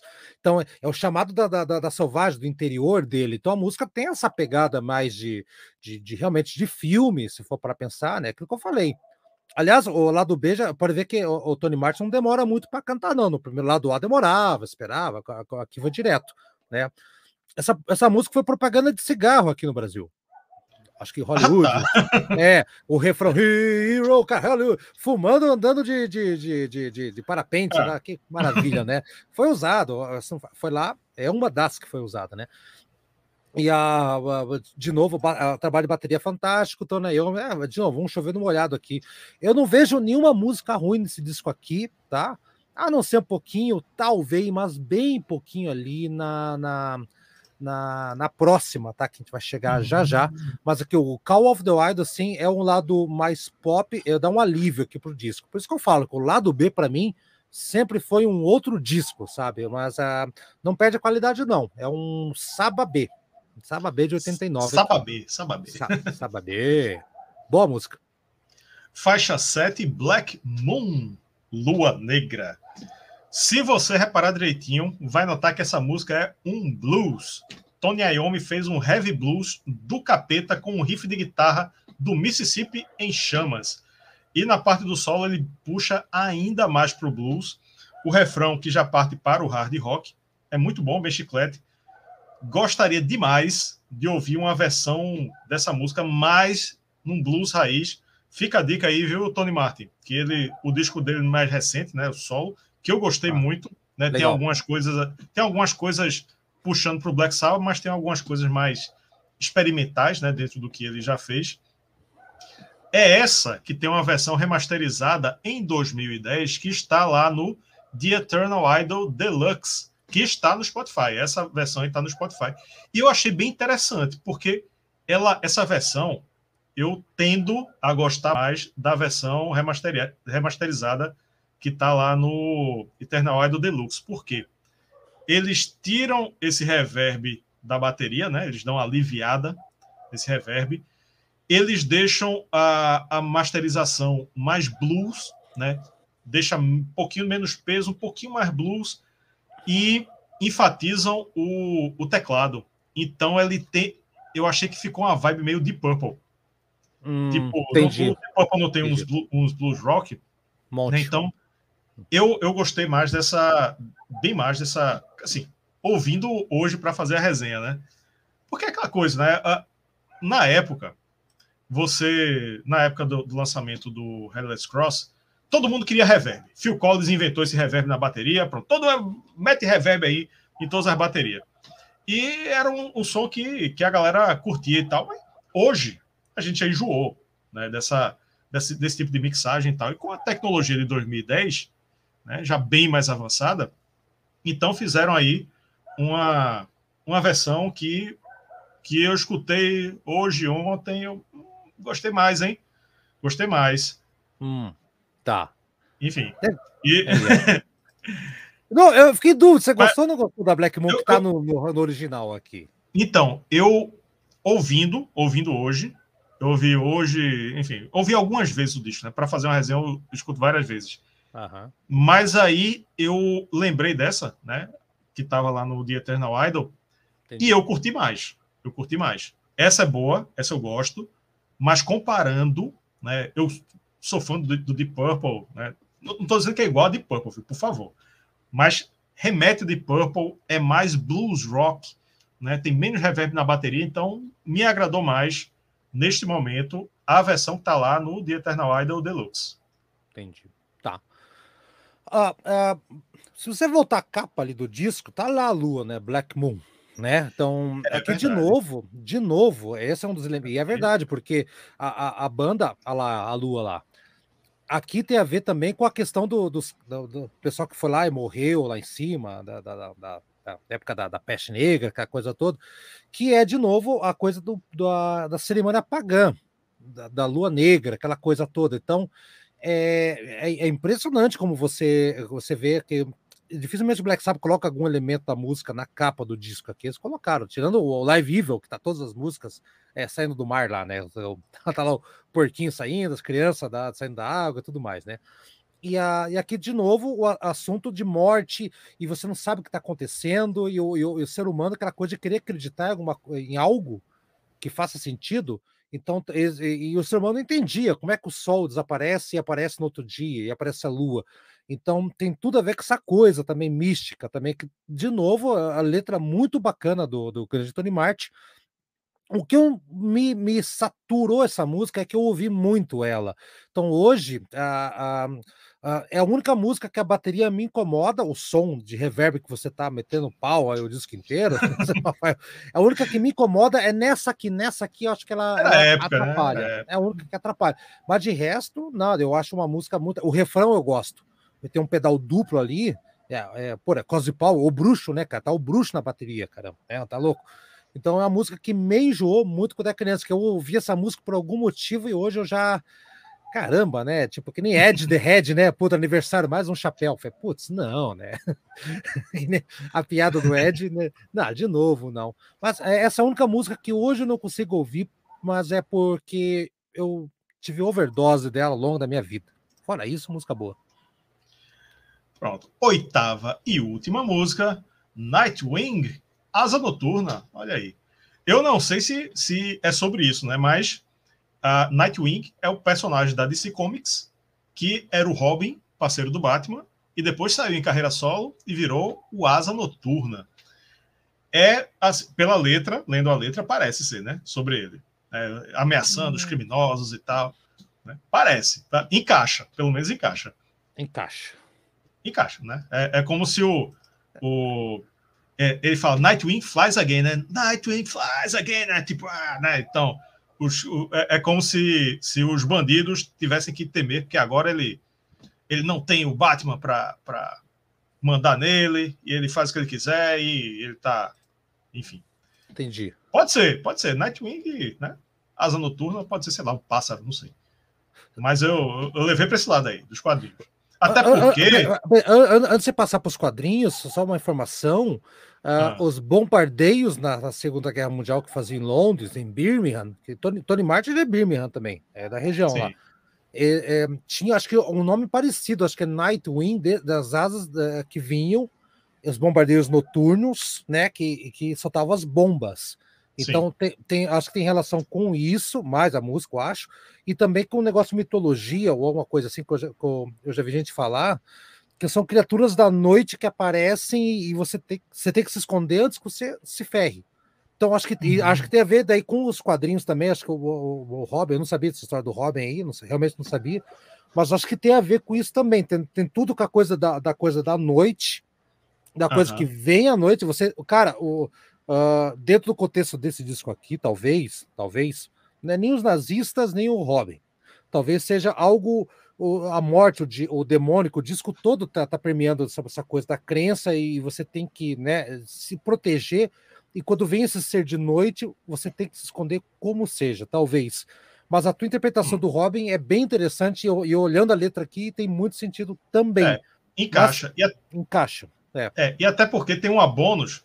Não, a gente não comenta bônus, mas ela vale uma citação que tem a ver com quadrinhos. Então, né, então se, se Tony Martin, que era o letrista, era fã de quadrinhos, então faz sentido, né? Faz sentido.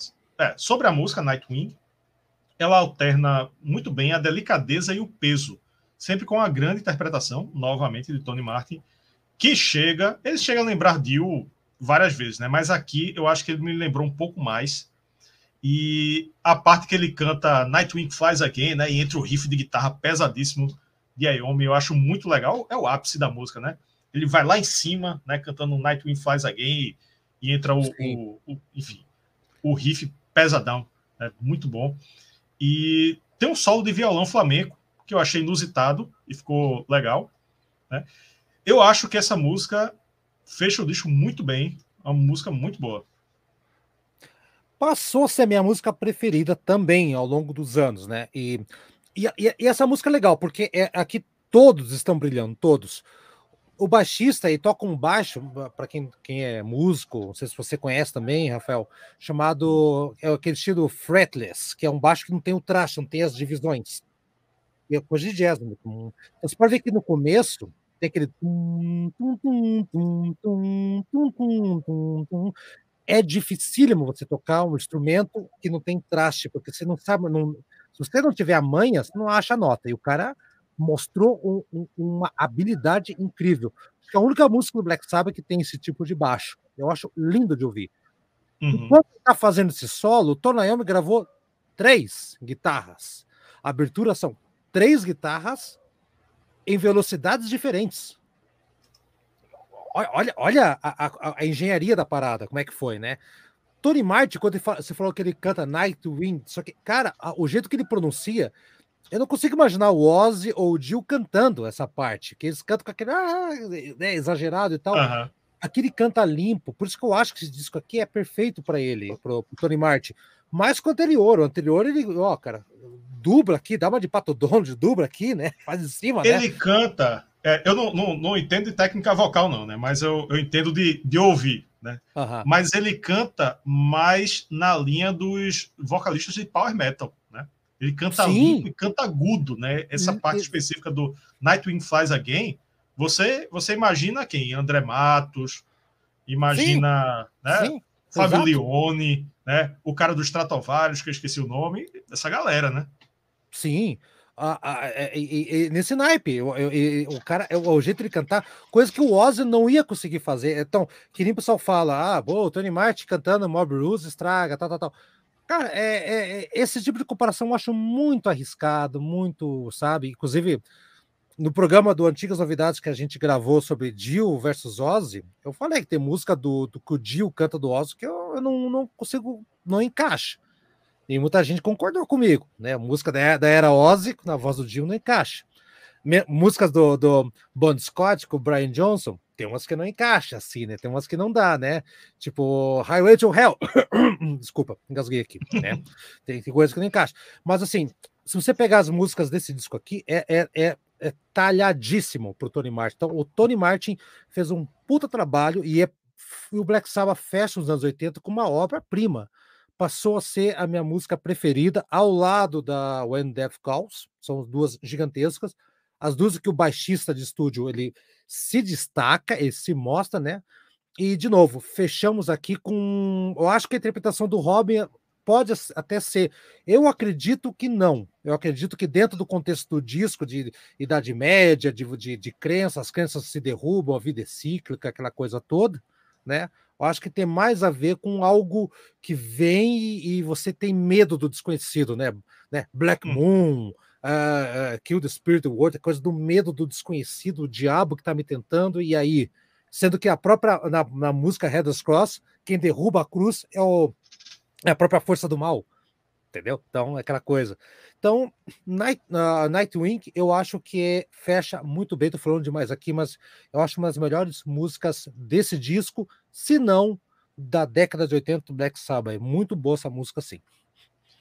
É, é, o, o, interessante das letras, né? É, eu cito muito essa fala de Fred Mercury, que ele não.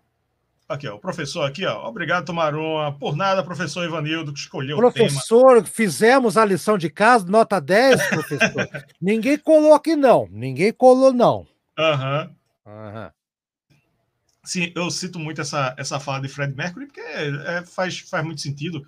Ele não, não gostava de explicar as letras dele, né? Ele uh, perguntavam, ó, oh, é sobre o que essa música? Ele disse, sobre o que você quiser. Eu escrevo, eu escrevo aqui com o meu significado pessoal e você interpreta da, da maneira que você quiser. O, o, o interessante é você sentir a letra da forma que você se emociona mais, ou algo do tipo, né? Às vezes até eu tenho uma série aqui no canal chamada Letra Explicada, às vezes eu explico a letra, que Haroldo também já fez, é, coisa parecida, né? Não letra explicada. Né? O, histórias do rock, né? Haroldo fez histórias do rock. Uhum. E. ok, o professor está dizendo que aí foi aprovado, hein? Passei, é... passei. Passando, vou raspar o cabelo. O que eu tenho ainda, né? Tem alguns. o único que tá dizendo aqui nota mil. Tem que raspar, pô. Depois que, depois que fica o estufa aqui, ó, é passar a máquina mesmo. E, e, enfim, a galera às vezes diz aqui, né? É, eu pego ah, faz tempo que eu não faço a letra explicada. Mas às vezes eu pego a explicação do autor e trago a explicação do autor. Aí eu digo, olha, o, o, próprio fulano, ele falou em uma ocasião que era sobre isso. Aí eu vou lá e destrincho a letra. Aí várias pessoas chegam e dizem, ah, não, mas eu acho que não, não é isso não. Ah, lógico, muda, muda. o autor falou, né? Mas enfim, nesse caso aqui, que eu não sei, eu prefiro imaginar que é o Nightwing da DC Comics, que foi o Robin revoltado, que virou Nightwing e saiu quebrando os criminosos aí em não não não é Gotham, porque ele ele saiu de Gotham, e ficou tão revoltado com Batman que ele criaram uma nova cidade para ele chamada Bloodhaven, né, mas Gotham, aí ele vai quebrar a galera lá do de Bloodhaven. E não sabia dessa história, não sabia que tinha esse, essa história toda. É, verdade, verdade. E aqui, ó, pronto. Fechamos o disco, certo? A gente não comenta normalmente música bônus, mas aqui eu acho interessante a citação. Por quê? Tem uma bônus, saiu em versão japonesa, e deve ter, enfim, outras versões aí também, que não deve ter entrado por falta de espaço no LP. Né? Se chama Cloak and Dagger, que é o nome de personagens da Marvel, Manto e Adaga. Inclusive ganhou uma série saiu, acho, na Netflix, que deve ser tão ruim que esconderam. Aí eu nem vi. Manto e Adaga. E, enfim, são personagens ali de, de, da, série, da série C da Marvel. Entendi, assim, né? entendi. Uhum. Eles não são muito famosos, mas tem. Manto e Adaga, né? É um casal. E é outro Heavy Blues que é muito bom, que é muito bom, que merecia estar no disco. Eu acho que não entrou por falta de espaço mesmo. Talvez eu gosto, eu, eu ouvi essa música é, fora fora do, do, do, processinho, né? Porque eu, eu não, não tenho essa, essa mídia física. Eu peguei né, na, na internet, não tinha, né? Eu fui, fui escutar por fora. É uma música muito legal, pô. Talvez ela até merecesse entrar ali em, no ah, lugar yeah. de uma outra. Talvez prof... também eu vou ser reprovado. Eu não, eu não conheço a música, nunca ah, ouvi. Ah, não, não, nunca ouvi. Eu, eu, eu, eu, eu tenho vinil e tenho CD da, da época. Assim, eu nunca peguei a versão. Aliás, eu nem Olha. sabia, nem sabia. Uh, Sai na versão Picture Disc do Headless Cross. Ah, então cabe no disco. Cabe, é, o disco tem 43 minutos, então caberia sim, viu? Não, não. É. Não, talvez, é, talvez. Não conheço. Vou ficar devendo. Talvez a Yomi eu já estava puto com o Dio, que falava muito de, de dragão, de arco-íris, não sei o quê. E quando eh, Tony Martin fez du duas músicas sobre quadrinhos, disse: não, pô, ou uma ou outra. Ou tu fala da Marvel, ou tu fala da DC. Aí ele falou da DC, botou aí o Nightwing e se for, se for, se esse foi o critério, né? realmente talvez Nightwing seja melhor, seja um pouco melhor, mas Cloak and Dagger é um blues rockão. Talvez o critério fosse ela parece mais com Black Moon nesse quesito, né? Talvez a dúvida hum. fosse, ó, vamos botar é. um, um, um, heavy blues aí, ou é Black Moon ou é Cloak and Dagger. É, aqui, aqui eu vou ter que colar, vou colar do, do, do Rafael, então a nota vai ser igual, né? Essa questão surpresa aí. É, é, é professor falando teste oral hoje, filha da mãe, que eu vou teste oral. Pegadinha malandro. Não, não essa, essa, realmente não, não, não conhecia, assim, realmente, não, não, nunca tive acesso a essa música, deve estar tá aí, né?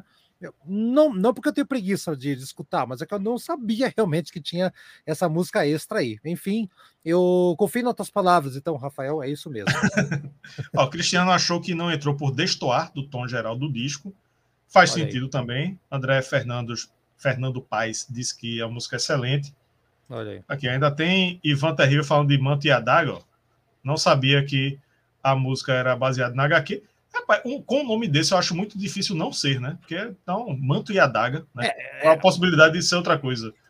Hum. E, é, ah, o... professor reprovando a gente, né? Obrigado, professor. é isso aí. É, no caso de, de destoar do disco, né? Que Cristiano aí falou, é, destoa como Black Moon talvez destoe um pouquinho só, né? Aí talvez fugisse um pouco.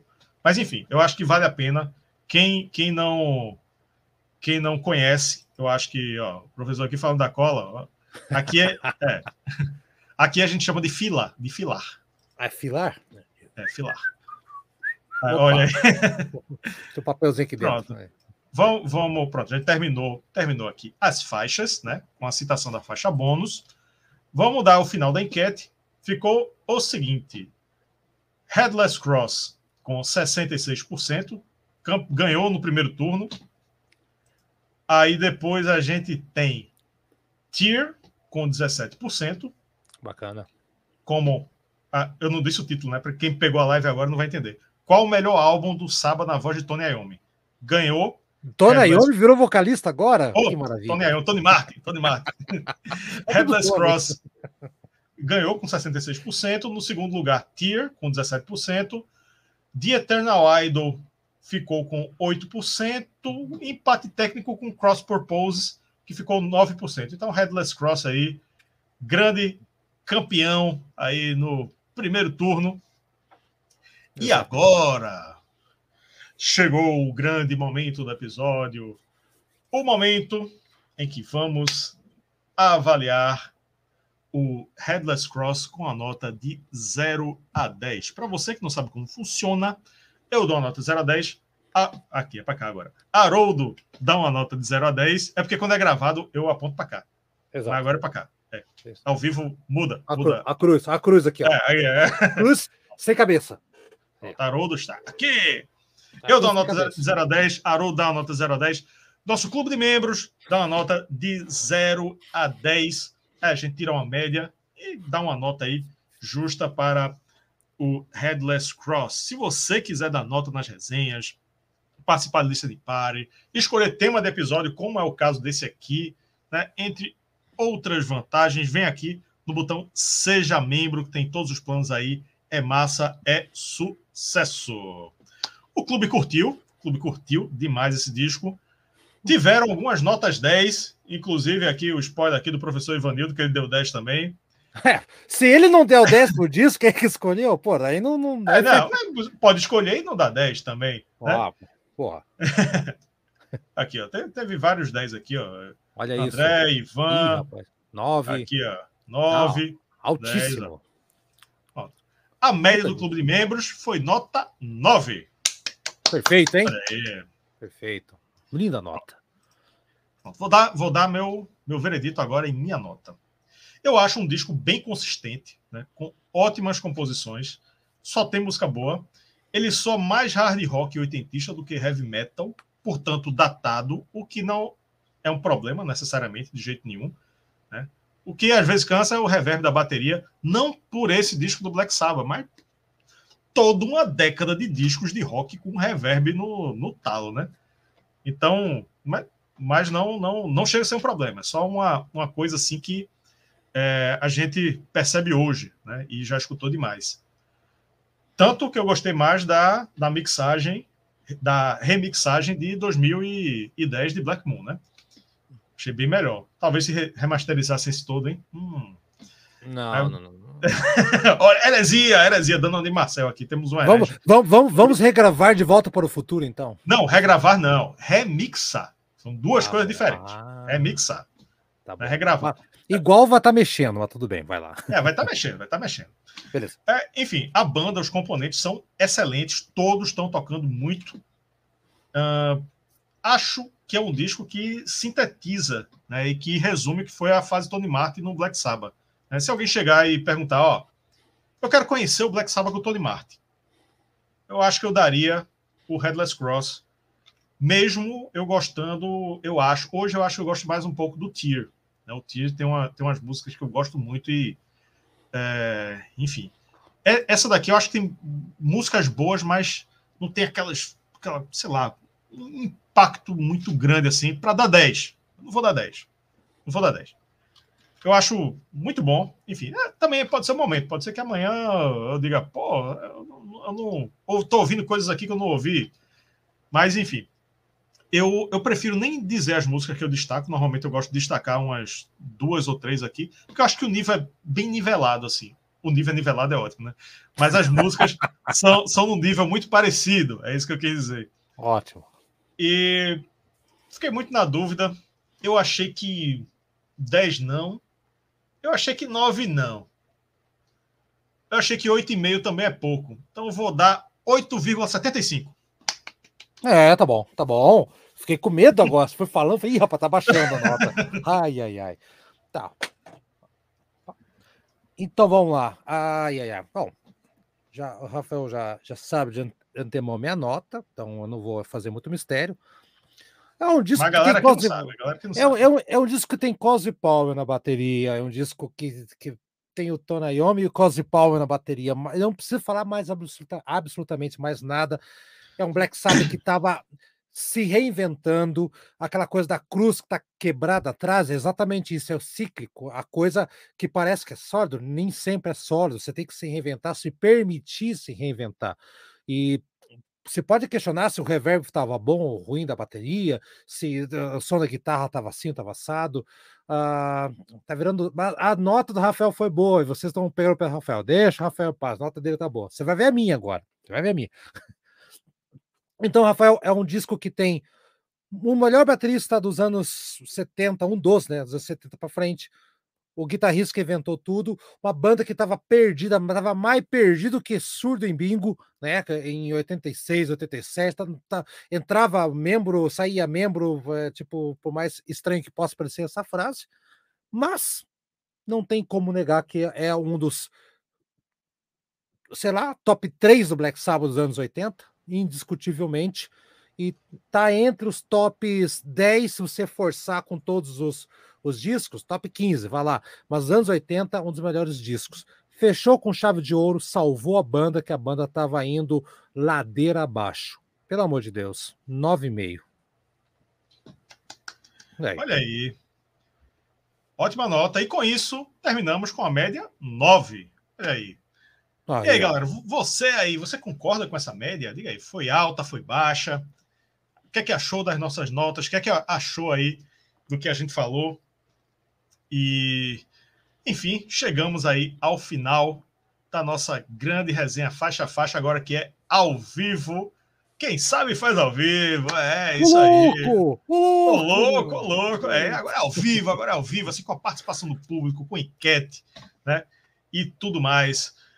E, bom, agradecer a todo mundo que ficou até aqui, ao vivo, quem veio do futuro, né? Não esqueça de seguir a gente no Instagram, de se inscrever no canal, de ser membro, vem aqui no botão Seja, me seja, é, é, seja membro. E, enfim, eu, eu, ia falar outra coisa aí, aí eu me distraí. enfim, tem lista de pare, tem grupo no WhatsApp e tudo mais. Haroldo Globe, muito obrigado mais uma vez por estar aqui. Haroldo, que é nosso colaborador aí, anda fazendo alguns materiais solo. Algum Exato. recado final aí para a galera? Tá, dois, então. É, gente, quem ainda não conhece meu trabalho lá no podcast, lá no Antigas Novidades, não é YouTube, não, é o podcast mesmo na Deezer, Spotify. Procura programas Antigas Novidades, tá?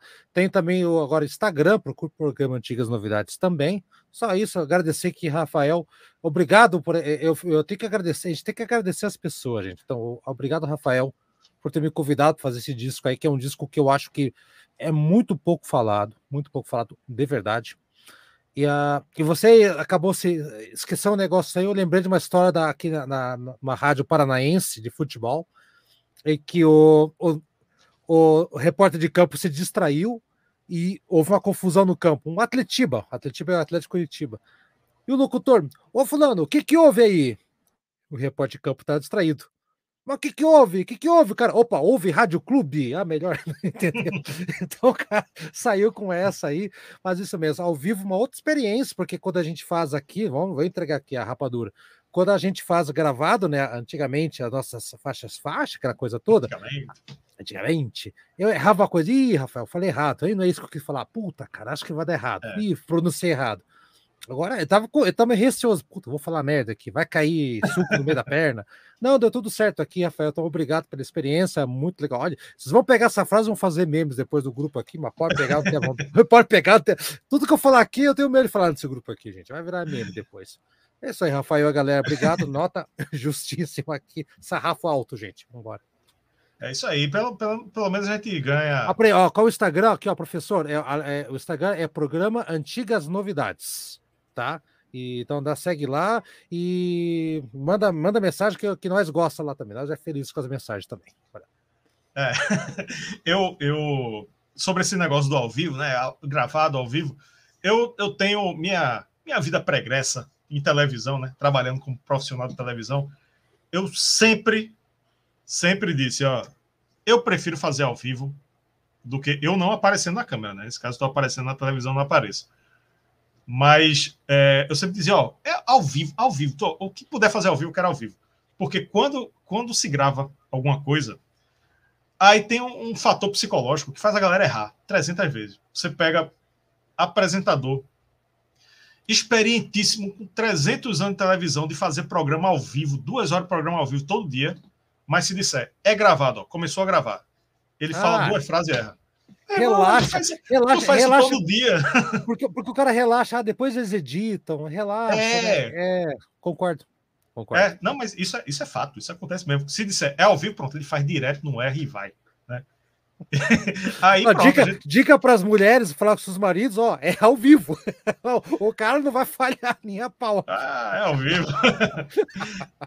É isso aí, pronto. Se, se, tudo, se tudo ocorrer certinho, né? Porque porque gravado também a gente pode, pode marcar para de madrugada, de manhã, qualquer hora, né? Então, se tudo, se tudo for dentro da normalidade, segunda-feira, nove horas da noite, estaremos de volta aqui com mais uma resenha faixa a faixa ao vivo. valeu, Haroldo. Valeu, galera. Valeu todo mundo. Até a próxima. Tchau. Sabá!